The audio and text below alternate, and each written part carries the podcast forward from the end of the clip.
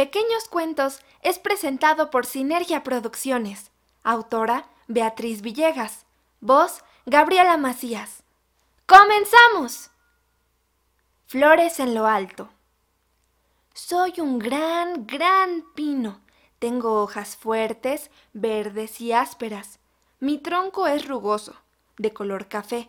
Me sembraron hace algunos años en un parque y aquí estoy.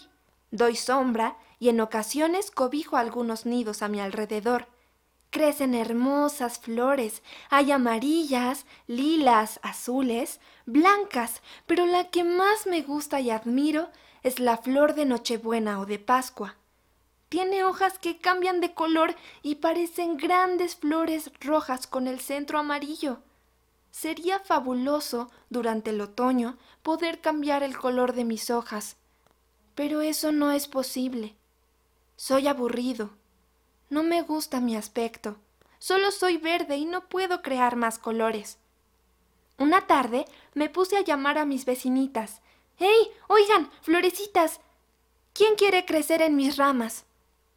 Disculpe, señor Pino, respondió una de ellas pero es usted tan alto que sería imposible enviarle una de mis semillas. Además, creo que me da miedo la altura. Definitivamente no es posible, contestó otra más. Solo guardé silencio, abrumado por la tristeza. Al otro día, muy tempranito, escuché un ¡Shh, shh! Señor Pino, mi amigo el colibrí puede ayudarnos.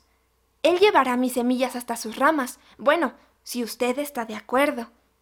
Busqué quién me hablaba y vi una planta de flor de Nochebuena.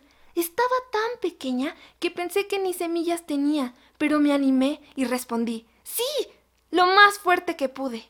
Entonces empezó el trabajo. Llegó un colibrí con sus amigos y cada uno tomó una semilla y la llevaron cuidadosamente a mis ramas.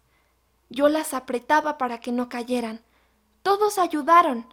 Vino la lluvia, el sol también apoyó y en unos días empezaron a crecer varias plantitas entre mis hojas, pues de ahí mismo se nutrían. Y ese otoño, en ese parque, no había árbol más feliz que yo. El gran pino lleno de flores rojas de Nochebuena.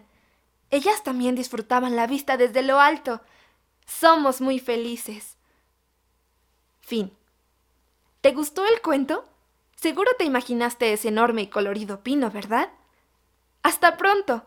Y recuerda, puedes buscarnos en Instagram y Facebook como Pequeños Cuentos. Gracias.